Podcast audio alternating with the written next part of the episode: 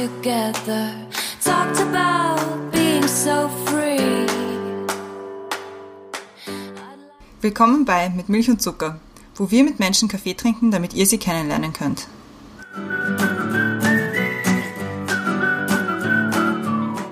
Willkommen zurück bei Mit Milch und Zucker. Neue Woche, neue Folge. Auch dieses Mal sind wir wieder virtuell zusammen, haben wir uns virtuell zusammengefunden. Wie ich sehe jetzt gerade unter mir die Brenda und dann noch einmal unter ihr Dieter. Hallo, ihr beiden. Grüß euch. Wir haben heute wieder zu Gast den Dieter, der war schon einmal bei uns, das war schon vor längerer Zeit, liebevoll genannt Datendieter.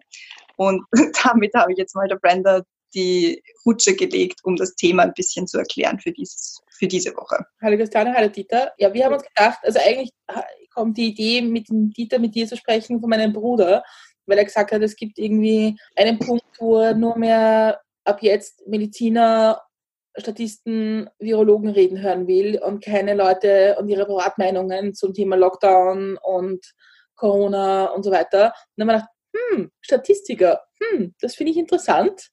Fragen wir doch mal Datendieter. Und ja, deswegen freuen wir uns sehr, dass du die Zeit genommen hast, mit uns zu sprechen und uns zu erklären. Die, die Frau Körner ist ein bisschen mehr vorbereitet als ich. Ich habe ich hab eine Frage vorbereitet und die hat mein Bruder mir gegeben. Ja. Ich habe mir heute viele Statistiken angeschaut. Ich komme mir so schlau vor jetzt.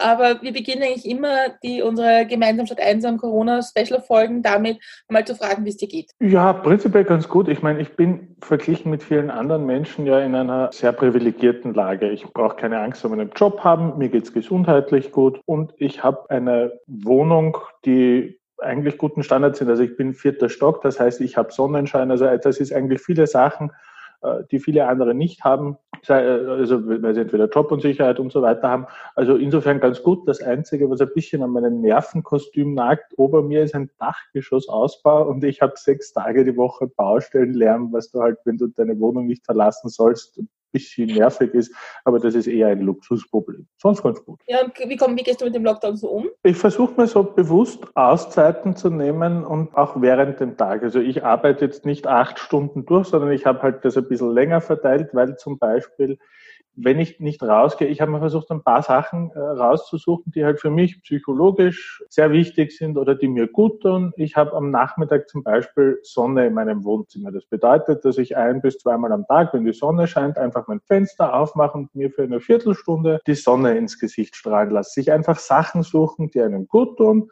weil es halt schon auch anstrengend ist. Das muss man schon ganz ehrlich sagen, da nicht raus zu können. Und auch das, das rein virtuelle Arbeiten. Man merkt schon, der Faktor Mensch ist was Wichtiges. Also sich einfach Sachen suchen, die, die, die einem wichtig sind. Also ich muss sagen, ich fange mich ja schon an zu gewöhnen ein bisschen an die Corona-Zeit. Ja, so langsam wird es schon. Aber ich finde zum Beispiel Wochenende schwieriger als unter der Woche. Weil ich finde, unter der Woche hast du so einen halbwegs Tagesablauf mit Arbeit und, und da, da bist du irgendwie auch mehrere Stunden beschäftigt und und so weiter. Und Wochenende ist einfach so, wo man sich dann, wo man dann irgendwie manchmal gar nicht weiß, was man mit seiner Zeit jetzt machen soll. Ja, es ist Wochenende gar nicht so einfach. Das stimmt. Was mir am Wochenende hilft, ich mache das meist so, dass ich längere Telefonate oder so meist am Wochenende führe. Das heißt, ich telefoniere am Wochenende mehr als unter der Woche. Also zum Beispiel mit, mit meinen Eltern äh, haben, machen wir so ein, ein gemeinsames über Telefon Mittagessen. Also sie haben sich was gekocht, ich habe was gekocht und wir drehen den Tele das äh, Telefon auf Lautsprecher und, und, und plaudern halt neben dem Essen ein bisschen so. Da, da vergeht auch einmal eine Stunde. Das hat mir persönlich ein bisschen geholfen, das Wochenende zu strukturieren. Bei mir ist das Wochenende eigentlich immer sehr nett muss ich sagen, weil ich dann halt doch ein bisschen rausgehe und spazieren gehe oder, also nur kurz, also nicht kurz, aber halt dann wieder nach Hause gehe und mit Sicherheitsabstand, was weiß ich was, Quack wie Co. Aber so gesehen, ich weiß nicht, aber ich gewöhne mich auch schon langsam dran. Ich also ich frage mich jetzt immer wieder, wie das sein wird, wenn ich dann wieder ins Büro gehe. Tatsächlich, also weil ich mir meine Tage einfach nicht mehr so einteilen kann, wie ich mir jetzt selber einteilen kann. Eine Herausforderung. Aber wie ist es für dich, Dieter? Ich meine, wir werden ja alle so, so Pseudo-Hobby-Statistikerinnen mit irgendwelchen Graphen, die wir uns anschauen und total gekonnt reden können über Replikationsfaktoren und flach, abflachende Kurven und so. Und wie oft schaust du dir solche Pressekonferenzen und solche Sachen an, denkst du, Alter, das ist ja alles ein Bullshit, was ihr da redet. Wenig eigentlich. Ich schaue mir relativ wenig an und vor allem am wenigsten schaue ich mit Presse. Ich habe mir keine einzige, ich gebe es zu, ich habe mir keine einzige Pressekonferenz von unserer Bundesregierung angesehen. Ich drehe es einmal um. Wir wissen eigentlich relativ wenig in vielen Fällen. Und du musst halt sehr oft mit schlechter Datenlage Entscheidungen treffen. Ob mhm. das jetzt, wie viel davon hausgemacht ist oder nicht, vielleicht haben wir dann darüber auch noch äh, Zeit im Podcast zu sprechen. Aber ansonsten, es ist für mich so, ich, ich finde es gut, dass wir uns jetzt viel über Daten anreden und Daten anschauen. Du musst halt grundsätzlich immer ein bisschen aufpassen, was ist da drinnen und vor allem das Wichtigste, äh, gerade in der jetzigen Zeit, ist eigentlich, du müsstest immer auch dazu sagen, was ist nicht dabei? Was, was kann das Ganze nicht erklären? Und das ist okay, weil äh, wenn würde eine Grafik oder ein Parameter alles erklären, wird es ja nicht so viele geben und man wird das dann auch nicht studieren oder man hätte da auch nicht hundert verschiedene Geschichten drüber. Und, und das fehlt mir ein bisschen. Es wird halt viel einfach äh, äh Zahlen oder bunte Balken genutzt, um halt eigene Standpunkte durchzusetzen, zu, zu, zu erklären oder einfach dafür zu sorgen, Daten können ja auch sehr gut eine, eine, eine Diskussion beenden. Klingt ja toll, da habe ich die Evidenz dafür, zack, danke, Diskussion beendet. Und deswegen schaue ich mal relativ wenig von den ganzen Geschichten an, weil wir einfach viel zu wenig wissen. Okay, und, und also wo findest du, wissen wir zu wenig? Na schau, ich drehe es einmal um. Es gibt, wo wir uns hier äh, bewegen, das ist der Bereich der, der, wenn du so willst, medizinische Statistik ganz grob und ein bisschen feingliedriger sind wir in der epidemiologischen Statistik. Also die äh, Epidemiologie, die beschreibt ganz grundsätzlich so, wer hat wann welche, welche Krankheit und wie schaut das halt so gesellschaftlich aus, so ganz, ganz grob gesprochen. Und da gibt es eine, eine wunderschöne Einleitung vom, von der CDC, das ist die Center for Disease Control and Prevention, wo sie einfach äh, ihren Wissenschaftlern erklären, irgendwie, wie sie mit Daten, wie sie sie aufbereiten. Und da hast du zum Beispiel so, okay, wie viele Männer und Frauen irgendwie haben so eine bestimmte Krankheit, wie lang dauert es irgendwie von der Verabreichung von der Medikation bis zur Wirkung oder vom Test bis zum Ausbruch, wie, wie, wie schaut der BMI aus, wie schaut die Altersspanne von den Leuten aus, wie lang hat es gedauert, wenn ich eine äh, sogenannte Intervention mache, also ein Lockdown ist zum Beispiel eine Intervention bis hin zur, zur, zur, äh, zur Verflachung von der Kurve. Und jetzt überlegt euch einmal, was davon seht ihr bei den Pressekonferenzen? Relativ wenig. Man hat allgemeine Fallzahlen, man mhm. hat ein bisschen was über Spital und man hat ein bisschen was über, über Todeszahlen. Die äh, besten Daten, die wir haben, sind sehr oft aus, aus Spitälern. Aber relativ wenig von dem, was ich da besprochen habe, ist für uns öffentlich. Ich hoffe, dass es den, den Expertinnen und den Wissenschaftlern besser geht, dass die Daten bekommen. Aber wir als Gesellschaft haben da sehr, sehr wenig. Mhm. Das macht einen Unterschied, zum Beispiel bei viele Krankheiten, und da gab's auch, gibt's ja auch schon Interview, wir lernen relativ viel gerade über, über, über den Virus ja erst. Der, der ist ja noch relativ jung, aber wir sehen zum Beispiel, dass, die, dass es zwar gewisse Merkmale gibt, zum Beispiel Menschen ab 60 landen tendenziell eher öfter in Spitälern und für die ist es gefährlich, aber es macht auch einen Unterschied, zum Beispiel der Body Mass Index. Das ist der Grund, warum tendenziell mehr jüngere Menschen äh, in, äh, in den USA in Spitälern landen im Vergleich zu anderen Ländern. Und solche Sachen wären aber wichtig, weil wir zu wissen, damit wir halt sehen, wo schaut es bei uns aus und wie funktionieren halt Ländervergleiche, weil manche Sachen kann man nicht eins zu eins über einen Kamm scheren, weil äh, einfach Covid in gewissen Ländern anders, wie soll ich sagen, anderen Impact hat. Ist es nicht auch so, dass zum Beispiel die Totenziffern auch immer anders gemessen werden? Weil in Österreich ist es so, dass jeder Tote, der halt, also je, jeder, der stirbt und aber gleichzeitig auch positiv auf Corona getestet wurde, gilt als Corona-Toter, auch wenn er gar nicht an Corona gestorben ist, sondern aufgrund einer Lungenentzündung oder Altersschwäche oder so irgendwas. Ist, weißt du das? Ist das bei anderen Ländern auch, wird das anders gezählt oder? Das wird unterschiedlich gezählt. Das ist die, die Frage, ob ich mit Corona sterbe oder an Corona sterbe. Schön wäre es halt, und da ist ein, ein finde ich, schönes Fallbeispiel, was Transparenz betrifft, der United Kingdom. Die haben in ihrem täglichen Bulletin äh, immer angehängt auch die Definitionen wo drinnen mhm. steht, wann äh, gilt, wer als genesen, wann gilt, wer als gestorben. Und das wäre wichtig, um das zu, um das nachvollziehen zu können bei der Frage, ob es jetzt sinnvoll ist, irgendwie da, da jetzt eine enge Definition zu haben oder eine breite Definition zu haben, muss ich sagen, das ist ein bisschen außerhalb meiner Expertise, weil da komme ich halt als, als Statistiker kann ich zwar schon einiges sagen über Definitionen und so weiter, aber da bräuchtest du halt Fachexpertinnen, die, die eher aus anderen Gebieten kommen.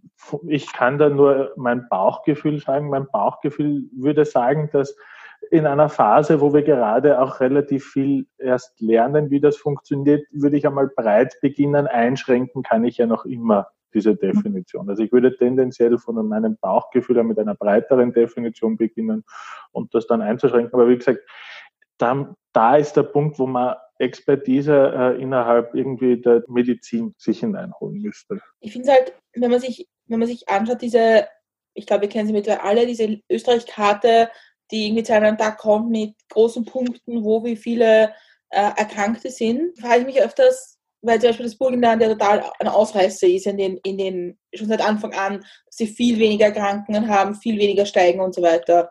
Und ich, ich frage mich halt, ich kann das zum Beispiel nicht vergleichen von den Bundesländern her, wie viel dort getestet wird überhaupt. Weil ich, ich kann schon sagen, ich habe null Kranke, wenn ich null Leute teste.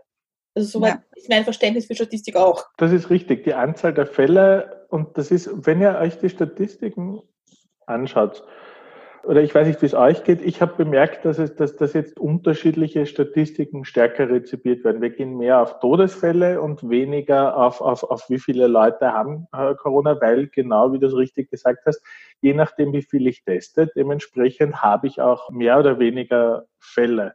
Und ich finde es gut, dass wir da jetzt auch begonnen ha haben, so wie Island, einfach mal mit Stichprobentests zu arbeiten, weil ich halte für solche Sachen für wichtig. Du kannst äh, durchaus, äh, es gibt ja verschiedene Strategien, das wird ja immer wieder auch gesprochen von Südkorea, die machen Massentests, weswegen du halt relativ viele Daten hast.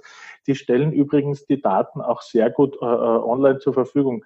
Wir wissen zum Beispiel in Österreich nicht, wie viele negative Tests es gab, was ja auch einen Unterschied macht. Weil wenn ich jetzt zum Beispiel sage so, oder warum ist das wichtig? Weil ich dann unterscheiden kann, wie viele Tests sind gemacht worden, aber noch nicht ausgewertet worden, versus äh, wie viele negative gibt es zum Beispiel. Und, und, das ist ja auch wichtig, wenn ich mir Fallzahlen anschaue, aber auch viele andere Geschichten. Das ist der Grund, warum wir viel stärker jetzt über Spitalszahlen und Todeszahlen reden, weil das einfach standardisierte Daten sind und da eine gute, eine gute Qualität haben. Also es es macht eigentlich oder es gibt relativ wenig Aussagekraft über Fallzahlen zu sprechen, weil wir so unterschiedliche Teststrategien haben, weil wir noch herumraten, wie die Dunkelziffer ist und vor allem jetzt bringe ich einmal einen Punkt hinein, den man relativ wenig hört. Kein Test ist perfekt. Also das gibt ja immer mhm. auch eine gewisse Irrtumswahrscheinlichkeit und die kann zwei Fälle haben im konkreten Fall. Oder in, in dem Fall, dass ich Corona habe und ich werde negativ getestet oder dass ich sage, ich habe kein Corona und ich werde positiv getestet. Mhm. Das heißt, man muss einfach da sich äh, ein bisschen, wie soll ich sagen, ich glaube, wenn ich mich richtig erinnere, in, in unserer letzten Runde, wo wir physisch beisammen waren, habe ich gesagt, es gibt so, so zwei Pole. Du hast den Fatalismus irgendwie, wo keine Treue keiner Statistik und wo wir dann auch darüber gesprochen haben und die anderen, die alles total glauben. Und auch hier wäre der Mittelweg wichtig, weil es wird halt ein paar Leute geben, geben, die negativ getestet sind, die aber Corona haben. Und auch ein paar Leute, die positiv sind, die es aber nicht haben, alleine aufgrund von Statistik. Und wichtiger wäre aus meiner Sicht, dass wir Kennzahlen veröffentlichen beziehungsweise uns anschauen, wie wirksam Maßnahmen sind. Also dass ich zum Beispiel sage, was weiß ich, ich habe so und so viele Fälle gehabt und dann habe ich diese Maßnahme gehabt, damit du auch irgendwie beginnen kannst zu sehen, wie haben Sachen gewirkt oder was ist wichtig für eine Entscheidung. Es gab ja jetzt gerade in Wien diese Diskussion um Aufsperren von Gärten, ja oder nein.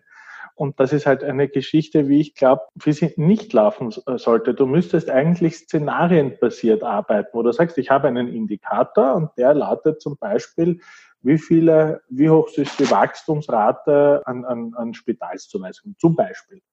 Und, ich, und dann kann ich sagen, solange wir einfach einen Anstieg haben von X, kann ich solche Maßnahmen nicht machen, weil dann, weil ich dann, was weiß ich, X Tagen, fünf Tagen, zehn Tagen oder was auch immer, äh, an meine Kapazitäten stoße. Und solche äh, Kennzahlen sind äh, aus meiner Sicht eigentlich das Notwendige, um dann Maßnahmen zu planen. Weil dann kannst du sagen, wir haben die äh, derzeit geschlossen aus dem und dem Grund. Wenn ich das öffnen will, was ein berechtigter Wunsch ist, dann mache ich das, wenn zum Beispiel, was weiß ich, die Zuwachsrate oder die Anzahl an, an Personen, die auf der Intensivstation liegen, konstant ist oder wenn du weißt, was ich meine? Ja. Sowas wäre, sowas wäre wichtig. Einerseits für uns Bürgerinnen, weil das ist auf vielerlei Hinsicht, was wir jetzt haben, eine äh, Einschränkung. Und ich meine, nicht rausgehen ist noch die freundlichste Variante davon. Da geht es um wirtschaftliche Existenz. Da geht es um so, sowohl ich und mein Arbeitsplatz, aber auch ich als Unternehmer und, und, und. Die medizinische Versorgung. Ich meine, es, ja, wir reden jetzt über, über Corona, aber es gibt viele Menschen, die chronisch krank sind, für die verschiedensten chronischen Krankheiten, für die das nicht so einfach ist, zum Beispiel daheim zu sein. Mhm. Es ist auch nicht, äh, ich wohne bei mir im vierten Stock. Gegenüber habe ich eine 92-jährige Nachbarin. Die wird, äh, für die ist das auch nicht einfach. Also äh, umso wichtiger wäre es, da anhand von Indikatoren Entscheidungen zu treffen, beziehungsweise sie für uns einfach nachvollziehbarer zu machen. Ja, das stimmt, weil das ist ja das, was mir seit Anfang an ein bisschen fehlt, ist klare, wie du sagst, Indikatoren, wann sich Dinge ändern werden. Weil ich glaube, du überstehst einen Lockdown oder sowas oder wenn du weißt, okay, du musst jetzt sechs Wochen zu Hause bleiben, überstehst du besser, wenn du das irgendwie weißt, was, was vor dir ist, anstatt alle zwei Wochen zu sagen, noch zwei Wochen, noch zwei Wochen, noch zwei Wochen. Und ja, ja weil abschließen ist immer besser als dann verlängern. Genau. Jeder würde sich freuen, wenn man sagt, so ja, prinzipiell ist es jetzt einmal bis Ende Juni oder bis, sagen wir, Ende Juli Ausgangsbeschränkungen und dann kann man, so Gott will, Anfang Juni drauf, na gut, eigentlich könnte man es eh schon wieder lockern, würden sich alle viel mehr freuen. Ja, und sozusagen wir stehen halt viel am Beginn und auch für die Wissenschaft. Ich meine, die arbeitet momentan in Lichtgeschwindigkeit äh, daran. Und das ist etwas, was, was ich mir wünschen würde, wenn das unsere Bundesregierung macht. Auf den Link, den ich euch geschickt habe, das ist von einem Forschungsinstitut an der Humboldt-Uni. Die machen epidemiologische Modelle und Statistiken. Und so etwas äh, ist was, was wir als Gesellschaft brauchen. Jetzt unabhängig davon, ob das Modell jetzt das Beste ist aber, äh, oder nicht, aber vom Prinzip her, also die beginnen mit einer Background-Geschichte, danach sagen sie, wie schaut's aktuell aus, danach sagen sie, okay, wir haben ein Modell gemacht, das funktioniert so und so, ihr seht verschiedene Grafiken, die da drinnen sind, Danach seht ihr, äh, sie machen halt einen Forecast, also wie viele zum Beispiel Todesfälle oder was auch immer gibt. Und danach kannst du auf äh, das Modell klicken, wo sie einfach äh, sagen, was sind die Annahmen für mein Modell, danach bringen Sie da ein paar Fallbeispiele dafür, wie funktioniert das schrittweise. Und das sind viele Seiten, wo man sich einlesen kann. Manche davon sind vielleicht nur für Expertinnen spannend, also irgendwelche Modellierungsseiten, das ist wahrscheinlich was für Feinspitze, aber das ist was, was wir als Gesellschaft brauchen wo du dann siehst, aha, weil äh, könnt ihr euch erinnern, der Rudi Anschober hat vor ein paar Tagen Grafiken in die Kamera ja. gehalten. Mhm. Das sind am Ende des Tages bunte Bilder. Das mhm. ist nichts mehr als bunte Bilder. Und das ist halt, das reduziert das Ganze auf Glauben. Und Glauben, das ist was, das ist für mich was, was Privatsache ist und was ich vor allem jetzt in den eigenen vier Wänden und nicht in, der, in, in einer Kirche mache. Aber das ist nichts, wie wir als Gesellschaft operieren sollten oder was wichtig ist. Und diese Frage nach Daten und Modellen. Es gab vor ein paar Tagen zwei Wissenschaftler in Österreich haben einen Brief geschrieben, wo sie einfach den Zugang zu Daten wollen. Es äh, wo sie geschrieben haben, es gab jetzt seit äh, Beginn der Covid-Epidemie 2000 Fachpublikationen zu Corona und keine einzige davon mit österreichischen Daten. Das ist schlecht. Das ist schlecht für uns als Gesellschaft. Könnt ihr euch erinnern, wo ich vorher gesprochen habe, dass Corona in anderen Ländern ein bisschen mhm. anders, wie soll ich sagen, Impact hat? Das wäre auch für uns nicht schlecht zu wissen, wie das ausschaut und vor allem, das nicht immer nur zu, äh, zu warten, dass jemand das beauftragt. Wenn Daten frei sind, können Wissenschaftler darauf zugreifen und wir kriegen nicht nur das, was wir selbst beauftragen. Mhm. Aber das ist auch was anderes, äh, äh, was da eine Rolle spielt. Wir haben in vielen Bereichen sehr gute Forscherinnen und Forscher und die müssen dann mit anderen Daten arbeiten, was doppelt schlecht oder können auch die österreichischen Daten nicht einbringen. Das ist auch für die österreichische Forschungslandschaft nicht gut.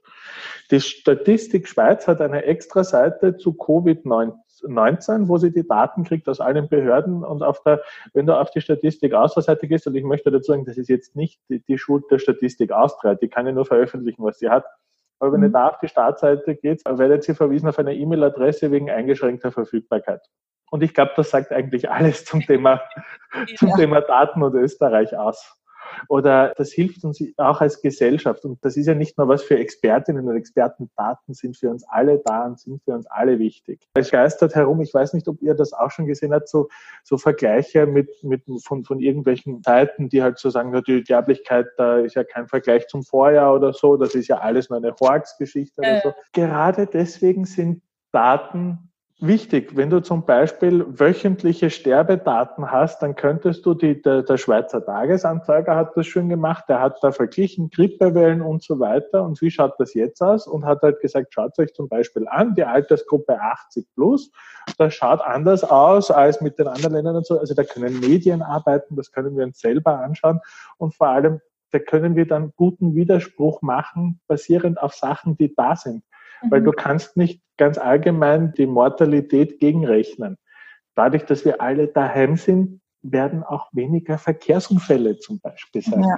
Und du kannst nicht einfach so eine Gegenrechnung machen. Glaubst du, dass Österreich lernt gerade, was länderbasierte Politik heißt, nämlich politische Entscheidungen zu fällen aufgrund von Zahlen, Daten, Fakten und nicht von, mhm. glaube ich. Also sind wir da vielleicht gerade in den Kinderschuhen, das auch gelernt zu lernen oder dass es Politiker und Politikerinnen lernen? Ich hoffe es. Ich habe aber eine gewisse Skepsis entwickelt.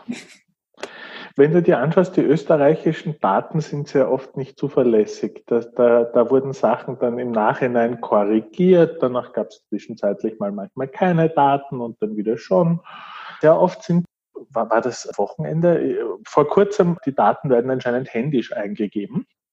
Hast du gesehen, dass das dass bei der kumulierten, also bei der, aufge, äh, bei der zusammengezählten Anzahl, mhm. ich glaube Todesfälle waren es, waren plötzlich weniger Tote, weil sich da halt jemand, äh, da dürfte es anscheinend einen Zahlendreher gegeben haben oder irgendein Timestamp-Ding. Du merkst halt nicht, also wenn ich mir dann die Diskussion anschaue, das sind ein paar Nerds, die sich halt darüber aufregen. Aber du, du hörst keine kritischen Nachfragen. Ein bisschen also bei der Geschichte mit den Beatmungsgeräten, finde ich. Da ist die, die, die, die, Diskussion in eine andere Richtung angelaufen.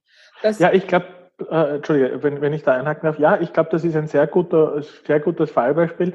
Der Punkt ist, dass es sehr oft nicht fassbar ist. Und halt, äh, äh, und es ist halt für die Leute total unlogisch. Ich meine, so ein Beatmungsgerät, das ist ja nicht wie, was weiß ich, äh, eine Flasche Mineralwasser, gehst ja nicht in einen Shop und kaufst das.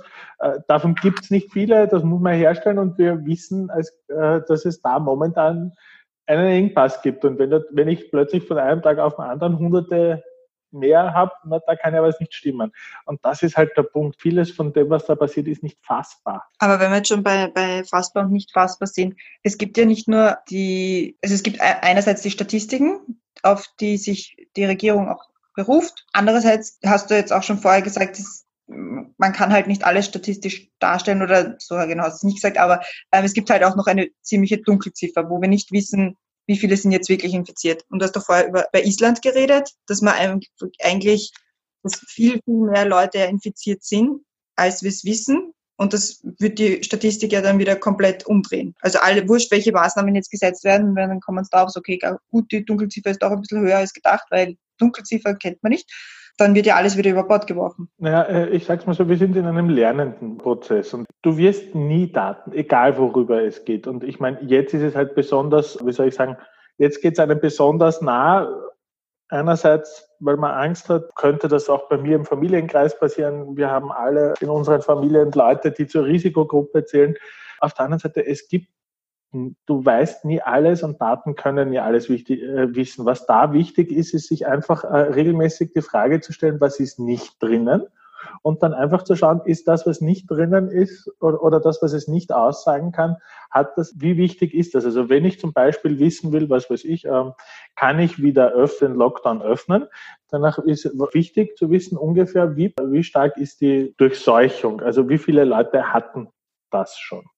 Und danach muss ich mir die Daten hernehmen und muss schauen, was weiß ich davon, was kann ich denn aktuell haben und was weiß ich nicht davon. Und das war ja auch einer der Parameter, wo es dann zu diesem Stichprobentest kam, weil man dann basierend auf was will ich wissen und was ist dazu notwendig und wie kann ich es quantifizieren, man draufgekommen ist, da brauche ich einmal Wissen so über, über die Gesamtpopulation und darum gab es die Stichprobe. Also man muss einfach sich, sich ein bisschen äh, äh, eine Frage stellen, was ist drinnen, was ist nicht drinnen und basierend auf das, was ich wissen will, ist das eigentlich relevant, weil es muss ja nicht alles, was ich nicht weiß oder was nicht drinnen ist, muss nicht alles äh, relevant sein. Und eine zweite Geschichte, die ich empfehlen würde, ist, sich einfach auch, und so, so mache ich, weil ich meine, es ist ja nicht so, als ob man jetzt, wenn man äh, Statistik studiert hat, alles weiß oder, oder äh, irgendwie der, für alles immer der Top-Experte ist, man lernt ja auch selber. Ich meine, ich habe zwar Biostatistik so auch ein bisschen Schwerpunkt gehabt, aber so stark in die Epidemiologie war ich dann auch nicht drinnen. Und eines der schönen Fallbeispiele, die ich empfehlen würde, ist, wenn du zum Beispiel gehst auf Our World in Data. Die haben da relativ viele Statistiken dazu. Und mhm. bei der Frage so, was denke ich darüber oder was ist meine Meinung? Wenn ich meine Grafik anschaue, einfach eine nehmen, wo ein bisschen was leicht verändert ist. Also wenn ich zum Beispiel mir anschaue, Todesraten, zeitlichen Verlauf und ich sehe, aha, was weiß ich, das ist in Österreich deutlich schlimmer als in Dänemark, sich eine Statistik anzuschauen, die relativ ähnlich, aber nicht gleich ist. Zum Beispiel die Todesraten standardisiert auf 100.000 Einwohner. Und sich anzuschauen, ist das, was ich mir vorher überlegt habe, auch noch so oder, ist es nicht so? Also wenn sich da ein anderes Bild ergibt, danach ist irgendwas anscheinend in, meinem, äh, in meiner Annahme oder in meiner Interpretation von den Daten vielleicht doch nicht so, wie es wirklich ist. Also sich mehr anzuschauen als nur die eine Grafik oder das eine Dashboard oder das eine Ding und sich einfach zu schauen, ist das, was ich rauslesen kann oder, oder meine Annahmen, die ich treffe, äh, passt das noch immer oder weicht das ab? Und je stärker das abweicht, wenn ich mal was anderes anschaue, desto eher könnte sein, dass da vielleicht dann mein Gedankengang doch nicht so der beste. Ich meine, wir reden immer von Flatten the Curve und der Kurve und, und so weiter. Ja. Findest du, dass diese Kurve tatsächlich ein Maßstab ist, an dem wir messen sollten, ob und wie lange es den Lockdown noch geben sollte? Ich glaube, das war wichtig. Die Kurve war wichtig, um den Leuten irgendwie zu erklären, worum geht es da eigentlich vom Prinzip her. Weil Pandemien waren jetzt äh, und vor allem so schnell, so global, war es, was das letzte Mal die spanische Grippe war. Das ist alles, da gibt es vielleicht noch eine Handvoll Menschen auf der Welt, die das äh, irgendwie erlebt haben, aber wenn, dann waren sie Kleinkinder und kennen das mehr als Erzählungen. Das heißt, wir haben in unserer, in, in, unserem Gedächtnis irgendwie das Ganze, wenn überhaupt, halt nur verschriftlicht oder so. Das heißt, irgendwie die flattende Curve Diskussion beziehungsweise das, das Aufbringen war wichtig, um einmal zu erklären, okay, was ist das? Exponentialfunktionen, das ist ja jetzt auch nicht was, womit man sich viel beschäftigt. Das ist, das ist, das gehört zu diesem Teilbereich, wo man sich, äh, wo man, wo man dann immer wieder sagt, warum lerne ich den Scheiß in der Schule? Das werde ich nie brauchen. So. Jetzt haben wir den Scheiß einmal aus der Kiste ziehen müssen. Und insofern war das ein, ein, ein guter Punkt bei der Frage, wann kann ich, wann kann ich was lockern? Ich würde mich, würde davor hüten, das Ganze einfach nur anhand von einer Zahl oder von einem Parameter zu machen. Das wird sehr unterschiedlich sein. Wenn wir uns anschauen, wann kann ich was lockern, dann wird es da äh, viele Indikatoren brauchen, die das drinnen sind. Ich liefere dir ein Fallbeispiel, warum ich das nicht mit einer Kurve, sei es jetzt Erkrankungen oder, oder Hospitalisierungen oder Todesfälle oder so, warum ich das nicht mit einer Kurve machen kann. Altersheime sind Orte, wo du, wenn du reingehst, einfach nur Zielgruppe beim Eingang hineinschreiben kannst oder Risikogruppe, die sind besonders stark gefährdet. Und bei der Frage, wann kann ich meine Oma besuchen, werde ich andere Kennzahlen haben oder, oder Parameter brauchen, wie die Frage, wann kann ich auf meinen Arbeitsplatz gehen, sofern ich derzeit nicht hingehen kann. Und das ist der Punkt, warum ich vorher über Szenarien und Indikatoren gesprochen habe. Ich glaube, das wird sehr unterschiedlich sein, wann ich was, wo, wie machen kann. Und ich warne davor, da einfach nur mit einer Kurve von Erkrankungen zu gehen oder mit einer Kurve von Todesfällen zu gehen und, und, und einfach einen Indikator da durchzugehen. Vor allem auch ist es so, das sind ja nicht nur äh, Gesundheitsparameter, die da eine Rolle spielen. Es ist ja äh, oder oder nicht nur oder sagen wir so nicht nur nicht nur äh, epidemiologische Parameter, die da eine Rolle spielen. Wenn ich mir anschaue, äh, es hat einen Grund, äh, ich meine, in Österreich reden wir relativ wenig über psychische Gesundheit. Mhm.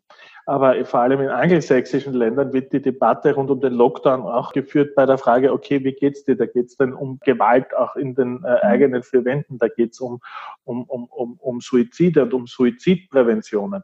Und wir dürfen halt nicht vergessen, es gibt auch eine Welt außerhalb des Virus und du wirst dir irgendwann einmal die Frage stellen müssen, zum Beispiel auch, also wie schaut das aus, mögliche Neuinfizierungen und gleichzeitig aber auch zum Beispiel physische Gewalt. Es gab, ich äh, war etwas erschüttert, dass das in den Medien kam, eine ehemalige österreichische Politikerin äh, hat ihren Ehemann wegweisen lassen. Das heißt, wir sehen auch in Österreich, also dass das auch was ist, was jetzt bei uns ein Thema sein sollte.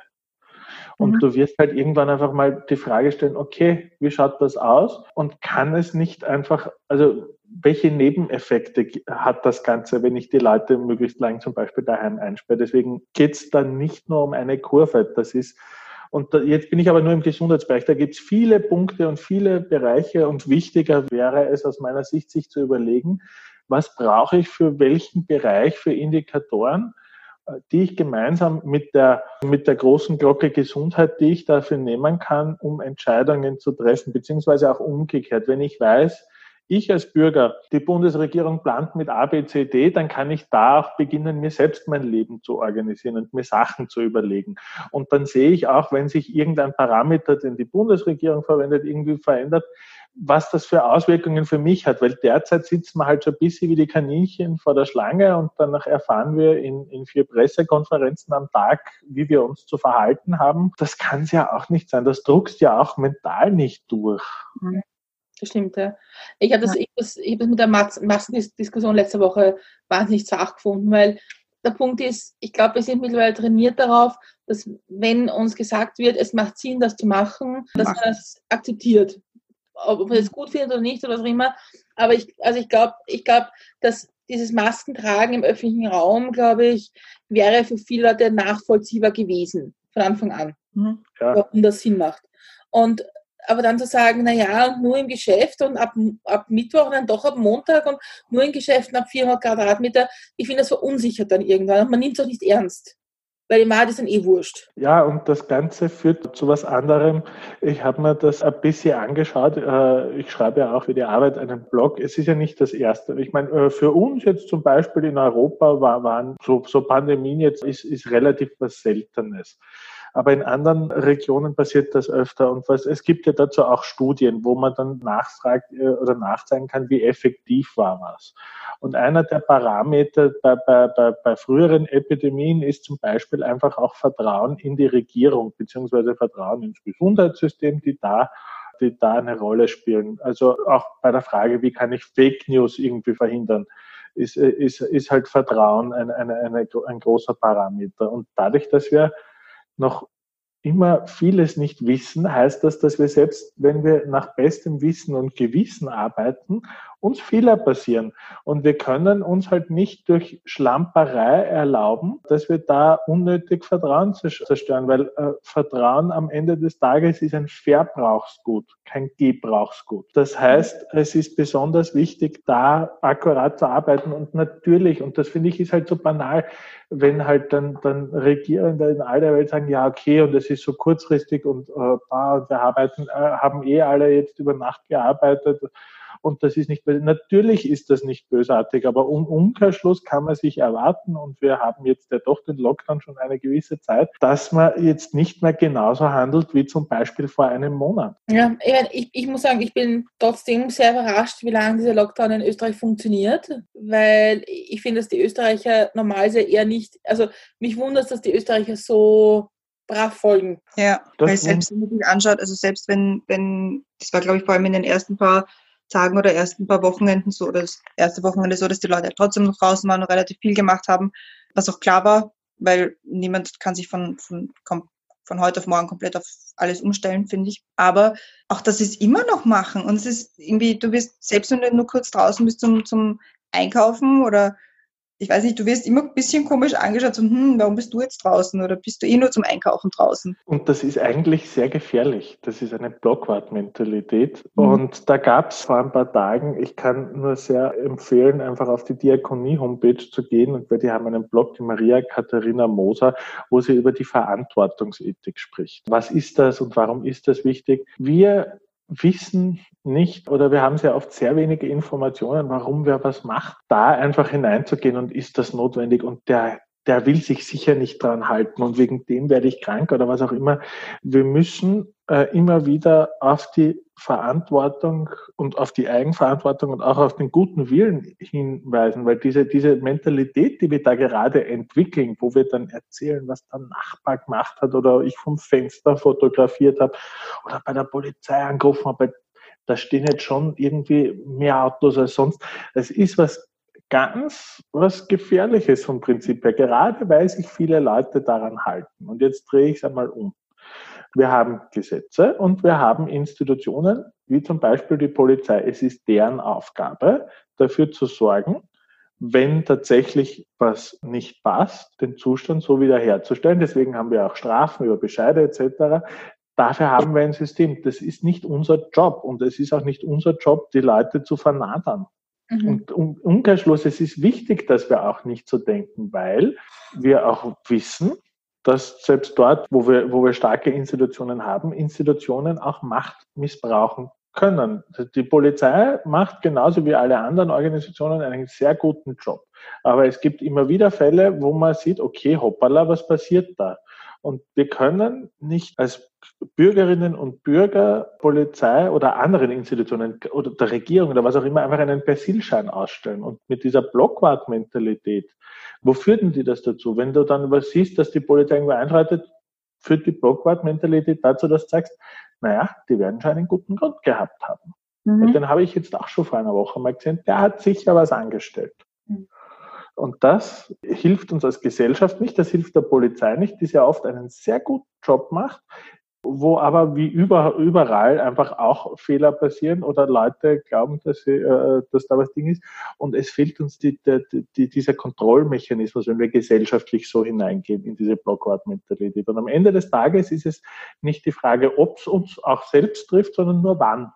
Weil mhm. irgendwann werden wir alle in Situationen kommen früher oder mhm. später, wo es uns auch betrifft. Ich gebe total recht und ich glaube halt, dass zu diesem ein bisschen Misstrauen in, den, in die Nachbarn und Nachbarinnen und in, in die Gesellschaft um uns herum auch ein bisschen beiträgt, dass die Grundnot, also diese, die also die erste Notforderung gekommen ist, diese die vier Gründe, warum du rausgehen darfst, dass die schon ein bisschen ungenau war. Und das sagen jetzt ja. noch Juristen, dass im Grunde die Regeln, die da drinnen sind, oft nicht genau genug sind, um zu sagen, was darf jetzt wer eigentlich wie. Darfst du jetzt mit den Öffis in die Arbeit fahren?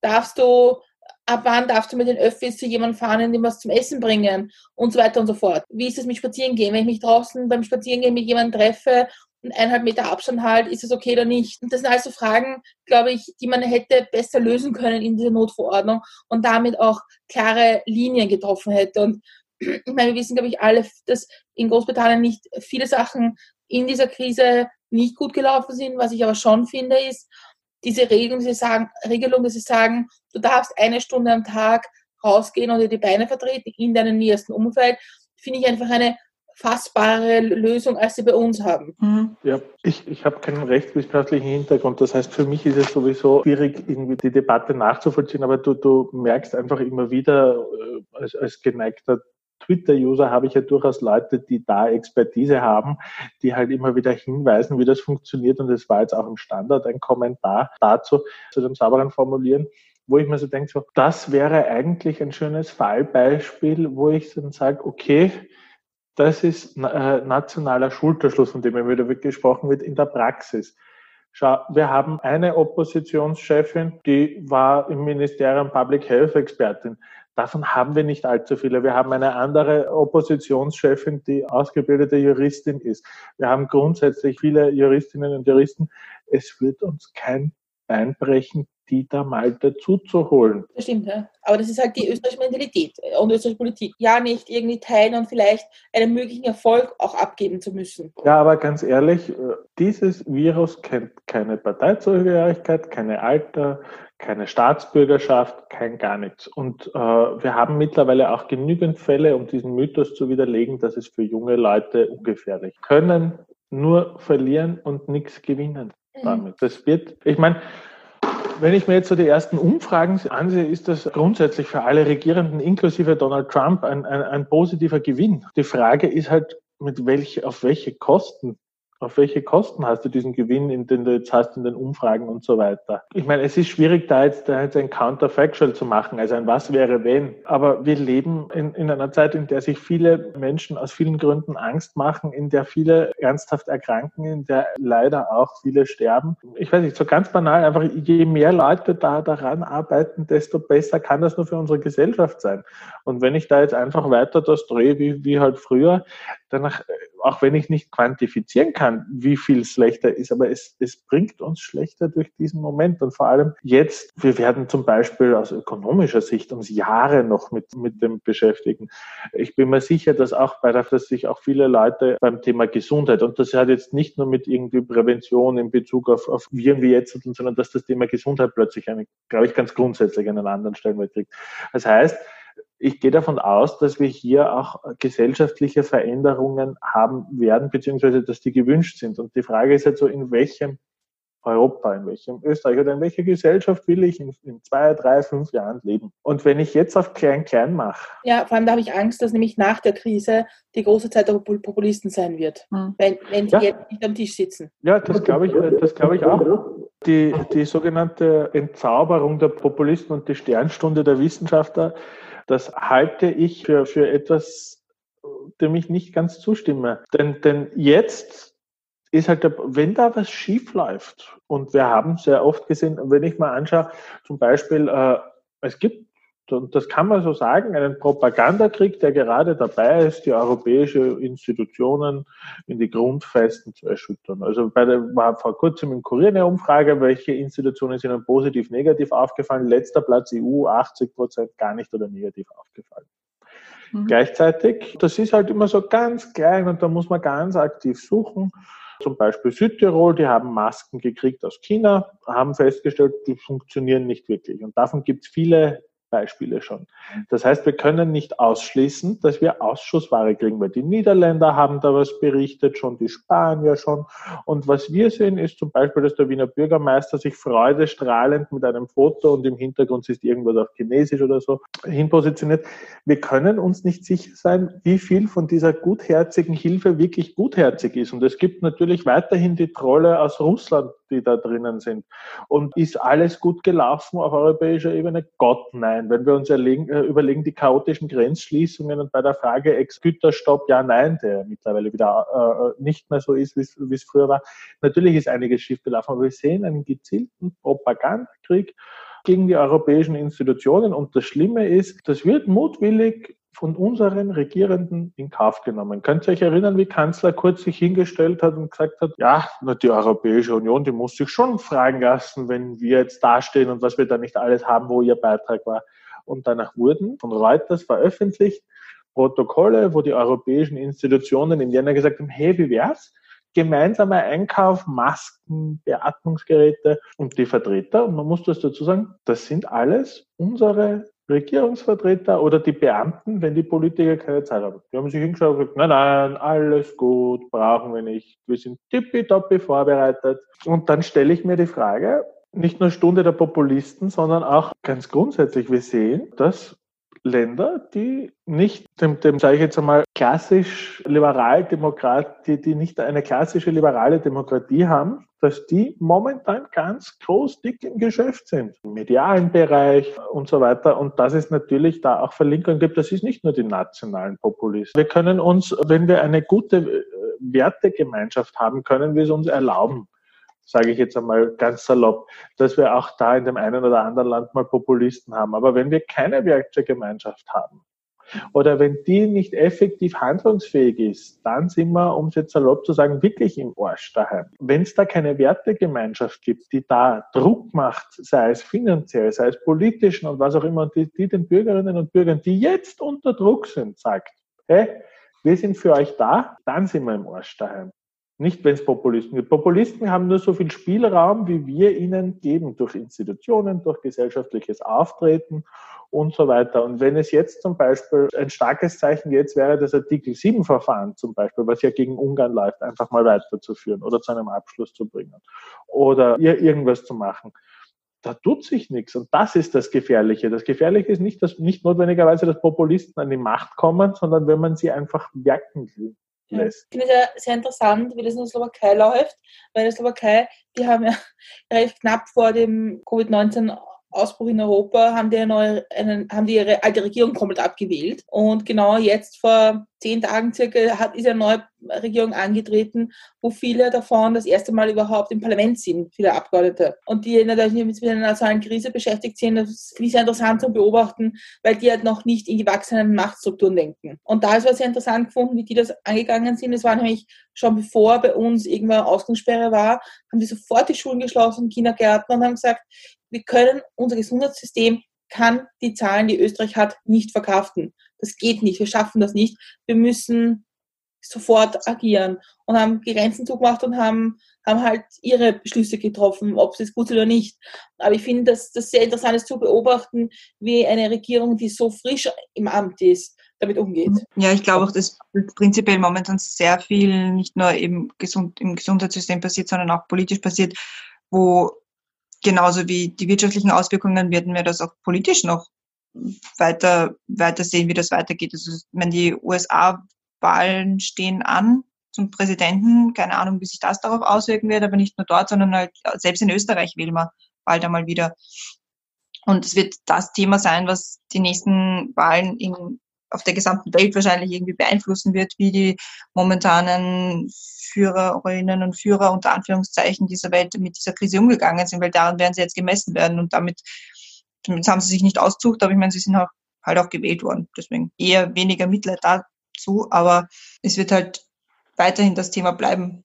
Ja, absolut. Und umso wichtiger ist es, das ist ja auch schwierig, so wichtig zum Beispiel in einigen Bereichen ist, dass wir jetzt äh, schauen, dass wir äh, Kontakte reduzieren, was ja unbestreitbar wichtig ist. Es ist halt schwierig, gleichzeitig aber musst du als Gesellschaft auch den offenen Diskurs haben und auch den politischen Diskurs haben. Und es ist, du wirst halt sehr schnell schief angeschaut, wenn du nicht den Maßnahmen sofort zustimmst oder wenn du da Kritik äußerst oder dann wird halt, na ja, ist eine Krise und andere haben es schlechter gemacht, das ist noch die freundliche Variante bis hin zu äh, typisch querulant und was auch immer. Das ist aber wichtig und zwar äh, möchte ich da ein Fallbeispiel kriegen, äh, bringen. Nach dem 11. September haben wir eine Phase gehabt, die, würde ich sagen, äh, wirklich erst durch die, die Wirtschafts- und Finanzkrise abgelöst wurde, einen Zeitpunkt, wo es sehr stark um nationale Sicherheit und um äh, Terrorismus ging und um verschiedenste Fragen der Überwachungen. Davon wurde ja nichts zurückgenommen. Wir haben ja äh, verglichen zum damalig, äh, mit dem damaligen Zeitpunkt jetzt nicht was, wo wir sagen können, na ja, okay, aber schaut euch an, könnt ihr, könnt ihr euch an die Parade erinnern, äh, wo dann die Leute, äh, die Bürgerrechtler sich gefreut haben, dass es jetzt kein Staatstrojaner mehr gibt. Da ist ja nichts mehr zurückgenommen worden. Das ist ja all das, daran haben wir uns gewöhnt und das ist halt jetzt so. Und umso mhm. wichtiger ist es, sich jetzt anzuschauen, was genau, und das sind halt aber auch eben die gewählten Leute, beziehungsweise die, die bei den nächsten Wahlen dann ins Amt kommen, beziehungsweise dort bleiben. Das heißt, wir setzen jetzt schon die Grundlagen für, für unsere zukünftige Gesellschaft. Und es wird sich nicht allzu viel ändern. Und wenn wir uns überlegen, was für Auswirkungen das hat, das ist ja, also das ist einer, einer der Punkte, wo ich immer wieder an meine Grenzen stoße, wo ich mir dann, wenn ich, wenn ich mir dann einen kleinen Aspekt hernehme und versuche, das durchzudenken. Jetzt zum Beispiel bekommen Bürgermeister Gesundheitsdaten. Und wir wissen, Gesundheitsdaten ist das Sensibelste, unter anderem, weil es ja immer wieder auch Vorurteile gibt. Wenn wir vorher über psychische Erkrankungen gesprochen haben, mhm. es gibt gerade gegenüber psychisch kranken Menschen immer wieder Vorurteile für die verschiedensten Erkrankungen, von Depressionen bis hin zu, zu, zu was weiß ich, irgendwie Borderline oder so. Da gibt es Stereotypen und dann damit auch Vorurteile. So, was macht denn das jetzt, wenn die Leute sehen, dass massig, zum Teil ohne, dass sie was wissen oder ohne, dass sie da irgendwie einschränken können, wenn da massenhaft Gesundheitsdaten Daten weitergegeben werden. Was macht denn das in Zukunft aus? Wie mhm. verhalte ich mich denn? Und das ist ja etwas, was grundsätzlich ein Thema ist. Wenn wir uns überlegen, ELGA, also die elektronische Gesundheitsakte, wo wir eine neue Infrastruktur haben auf digitaler Ebene, du hast, da haben sich ganz am Anfang ziemlich viele Menschen abgemeldet. Und auch wenn wir jetzt nicht genau sagen können, wer sich abgemeldet hat, du hast damals Zeitungsberichte gelesen, wo Fallbeispiel HIV-NGOs äh, empfohlen haben, sich von ELGA abzumelden. Also es melden sich ja nicht die tippitoppi gesunden Leute ab, wo man keine Angst haben muss, sondern es meldet sich denn der, der, der Erste ab. Das sind natürlich die Leute, die in ihrem Alltag immer wieder durch Ausgrenzung und Stigmatisierung betroffen sind. Also wie gesagt, vom Prinzip her, wir wissen alle nicht, wie viele es sind, aber wenn halt die NGOs äh, oder wenn halt äh, nicht die NGOs, aber wenn ich das lese von, von, von NGOs, dass man da vorsichtig sein soll, dass man mit dem Arzt sprechen soll und dass vereinzelt einzelne Menschen oder Institutionen da, da, da abgemeldet haben, dann kann ich mir schon vorstellen, dass das eine Wirkung gehabt. Und es haben sich ziemlich viele Menschen von LGA abgemeldet. Mhm. Und das wird auch in Zukunft so sein. Was glaubst du, wie das in Zukunft ist, wenn die Leute, jetzt mal eine andere Krankheit, was weiß ich, Schizophrenie. Was glaubst du, wie die Leute in Zukunft äh, umgehen werden, wenn sie die Diagnose haben? Und du merkst, es gibt neue digitale Tools. Das wirkt ja. Ja, sie werden es versuchen zu verstecken. Ja, und das ist ein massiver Flurschaden. Das ist jetzt auch nichts, was du quantifizieren kannst, aber in welche, welche, welche Erfahrungen haben die Leute und, das, und wie verhalten sie sich? Und das ist halt unheimlich schwierig. Und vor allem, was man halt auch nicht vergessen hat, die Bürgermeister haben die Ärzte, die Daten, die Hausärzte nicht. Mhm. Super, oder? Ich meine, da muss man immer zwei Schuhe, ja, weil ich meine, ob der Wiener Bürgermeister jetzt irgendwelche Namen hat, wo irgendwelche Leute die Krankheiten haben, wird wahrscheinlich eher wurscht sein. Es wird sich nicht so, ich meine, ist auch nicht ideal, aber es wird sich jetzt nicht sehr auswirken. Nur in einem Dorf, wo 50 Leute wohnen und der Bürgermeister hat die Daten und weiß genau, wer ja wer weiß hat, das ist ja das Problem. Ja, ja. Absolut, absolut, genau das ist der Punkt. Je größer was ist, desto unpersönlicher wird das Ganze mhm. auch. Desto anonymer. Es hat ja schon Grund Großstadt-Anonymität. Äh, aber gerade auf der ländlichen Ebene ist es da, wo es in der Praxis schwierig wird. Und der Flurschaden ist dann für alle da, weil du dann damit Misstrauen schürst. Und sehr oft hast du viele sehr, sehr gute Initiativen und es gibt sehr, sehr gute Gründe, zum Beispiel, wenn du eine digitale Infrastruktur hast im Gesundheitswesen, da dabei zu sein. Das, das ist, die, die Leute überlegen sich das ja nicht, weder die, die medizinischen Informatiker noch irgendwelche Leute in den Gesundheitsberufen überlegen sich da was, um böse zu sein sondern das sind ja sehr oft intrinsische Motive da dahinter, beziehungsweise halt einfach das Alltag und das Leben besser zu machen. Und gerade deswegen ist es wichtig, da auch damit außerhalb des Gesundheitssystems sensibel umzugehen. Es ist ja nicht so, dass wir jetzt diskutieren, ob irgendwelche Ärzte Bullshit machen. Erstens, weil sie die Daten nicht haben. Das sind die anderen. Und die anderen ist in dem Fall sehr stark die Politik. Und ich freue mich total, dass sehr stark irgendwie Feuerwehren und das Rote Kreuz da ehrenamtlich drinnen ist.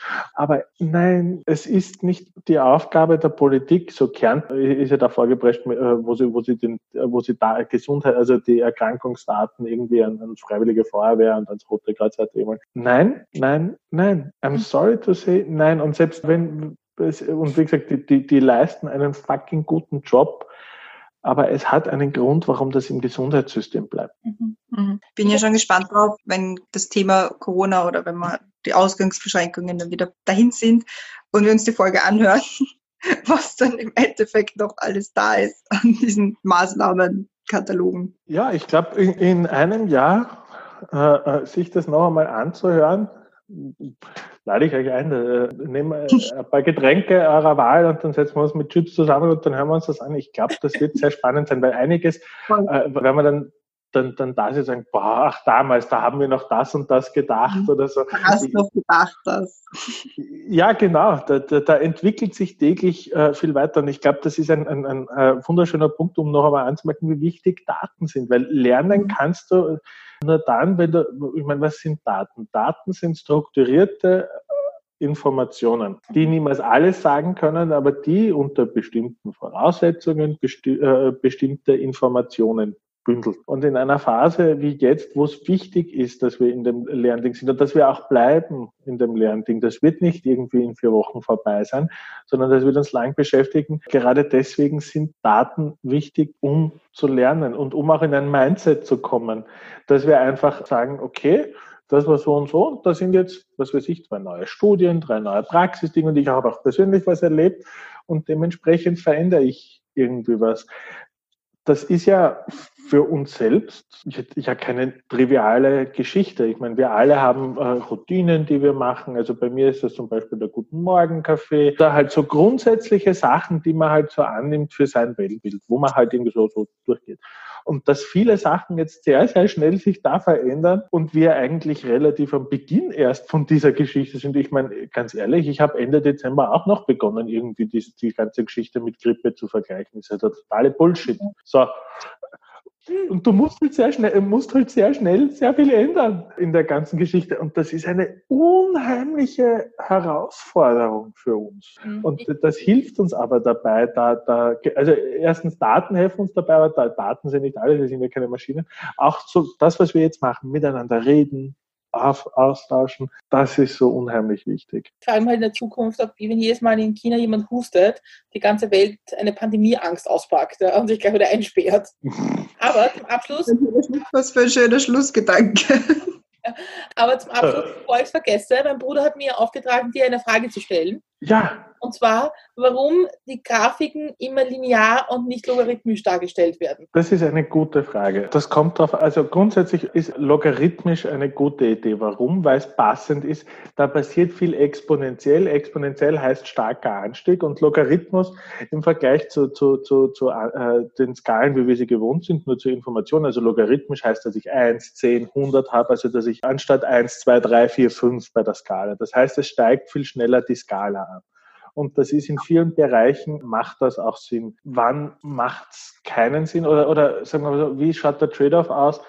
Logarithmische Skalen sind nicht sehr einfach zu interpretieren. Das ist das eine, was es schwierig macht. Weil wenn du zum Beispiel ein, eine relativ, wie soll ich sagen, flache Linie hast und es schaut in einer logarithmischen Geschichte aus, wie das ist konstant, dann ist das noch immer ein exponentieller Anstieg, weil halt da zum Beispiel du steigst von 10 auf 100 oder von äh, und so weiter, also weil du da gleich um einen Faktor 10 steigst. Das heißt, unser intuitiver Gedanke und Menschen denken sehr, sehr linear zum Beispiel, heißt das, na, das ist stabil. Nein, ist es nicht. Das heißt aber, dass es in Wirklichkeit, wenn du dir die, die absoluten Zahlen anschaust, nominal ansteigt. Das heißt, es macht manchmal Sinn, vor allem je, je, je mehr basic der Artikel ist, also je mehr, mehr einführender das ist, desto eher würde ich empfehlen, nicht logarithmische Sachen zu nehmen, damit ich die Leute schrittweise heranführen kann. Aber grundsätzlich machen logarithmische äh, vor allem jetzt im zeitlichen Verlauf, wo wir schon viele Fälle äh, haben und so weiter, durchaus Sinn, sich das anzuschauen. Aber es ist nicht einfach, das Ding zu interpretieren. Und das ist nicht was, wo du sagst, das mache ich zehnmal und dann kann ich Ich muss mir auch öfters überlegen, ob das, was ich da gerade sehe, ob das wirklich auch so ist, weil das halt einfach kontraintuitiv ist. Also es macht schon Sinn, das logarithmisch zu machen, aber es gibt auch gute Gründe, das nicht zu tun. Oder, oder für, und es gibt bestimmt Punkte, wo ich sage, da ist es sinnvoller, wenn ich die Leute an ein Thema heranführen will, würde ich beginnen mit einfachere Sachen zu, zu machen. Weil wenn du ihnen was hinknallst, mit fünf Kurven und links ist eine Skala und rechts ist eine und so und dann, dann der, der rote Graph gilt für die linke Skala und der blaue für die rechte, sehen die Leute ein buntes Bild. Die Geschichte, die Visualisierung von Daten halte dazu da, dass ich Sachen erkenne, Muster, Trends oder was auch immer und, und Informationen aufnehmen kann und dann Schlussfolgerungen machen kann. Und mhm. da ist es halt, und äh, würde, würde ich in manchen Fällen einfach sagen, ist es sinnvoller, die Leute schrittweise hinzuführen. Und als Abschlussfrage, ich habe mir eine Abschlussfrage überlegt. Danke für die, für die Ausführungen, Brian. Bitte schön, jetzt kennt sich aus. Als Abschlussfrage überlegt, sagen wir, in wenn die nächste Pandemie kommt in 100 Jahren, hoffentlich. Was würdest du wünschen, dass sich dann verändert hat an der Datenlage, die, die, wir, die wir gelernt haben jetzt? Das eine ist, ich wünsche mir grundsätzlich, dass viel mehr Daten zur Verfügung stehen, noch bevor eine Pandemie da ist, die uns als Gesellschaft helfen, irgendwie schauen, was passiert denn da gerade. Also, dass wir grundsätzlich schon einmal bessere Statistiken haben. Und das Zweite, was ich mir hier wirklich wünschen würde für die nächste Pandemie, ist halt, dass du ein Set von Daten hast, die der Öffentlichkeit maschinenlesbar, also, also wirklich downloadbar äh, zur Verfügung gestellt werden, sodass du dann siehst, okay, ich habe so und so viele Fälle und dann habe ich äh, anonymisiert halt zum Beispiel, kann ich sagen, okay, 20 Prozent davon sind so und so alt und da weiß ich so und so viel darüber und die kommen aus, aus dem, dem Bundesland oder so.